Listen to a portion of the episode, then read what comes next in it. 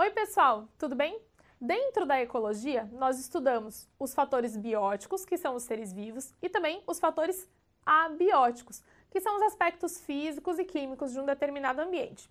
Um aspecto físico-químico importante para a existência de vida no planeta Terra é a água, já que ela participa de uma série de reações químicas que os organismos realizam. Vamos olhar para essa imagem agora, para esse esquema, e entender como que acontece esse ciclo biogeoquímico da água. Olha só, biogeoquímico. Então, como é que essa substância química ela vai circular entre os seres vivos e entre os vários ambientes do planeta Terra? Tudo começa com um evento, então, chamado de precipitação.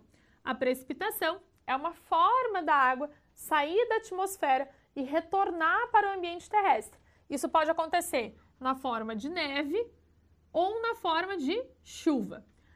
Quando chove, essa água ela vai escoar por rios e lagos e ela pode alcançar os lençóis freáticos e ficar armazenada ali.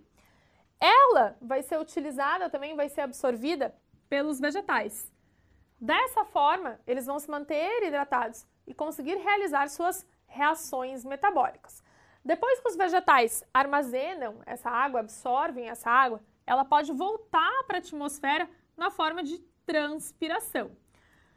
Além disso, a gente pode ter o evento de evaporação dos corpos de água, fazendo com que a umidade, a água na forma de vapor, vá se acumulando na atmosfera.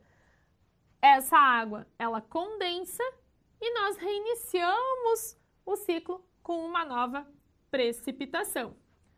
Espero que vocês tenham gostado dessa revisão e até a próxima aula.